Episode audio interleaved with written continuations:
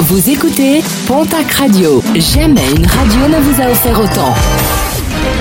L'information locale à 9h, c'est sur Pontac Radio. Bonjour Jean-Marc Courage Sénac. Très belle matinée. Dans les Hautes-Pyrénées, une cagnotte a été mise en ligne pour soutenir la famille de l'adolescent de 16 ans fauché par une voiture en fin de semaine dernière à Bernac de Batte. Une cagnotte disponible sur le site litchi.com. Les radars automatiques fonctionnent toujours ou sont en passe de fonctionner. À Ibos, les travaux d'installation du radar Tourelle ont débuté. Un radar installé sur la RD 817 en bas de la côte de Gers.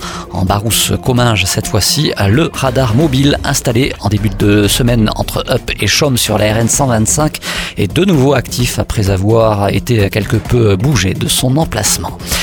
Le secteur de la construction individuelle est en train de repartir. Conclusion de l'enquête menée par nos confrères de la Semaine des Pyrénées.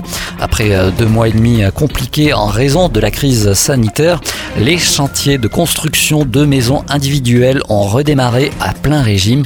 Un dossier à retrouver sur le www.lasemainedespyrénées.fr.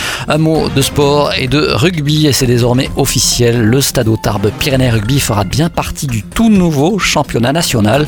L'antichambre du rugby professionnel verra également évoluer d'autres clubs du sud-ouest, Dax, Blagnac ou bien encore Albi. Le début de saison est programmé au 13 septembre prochain.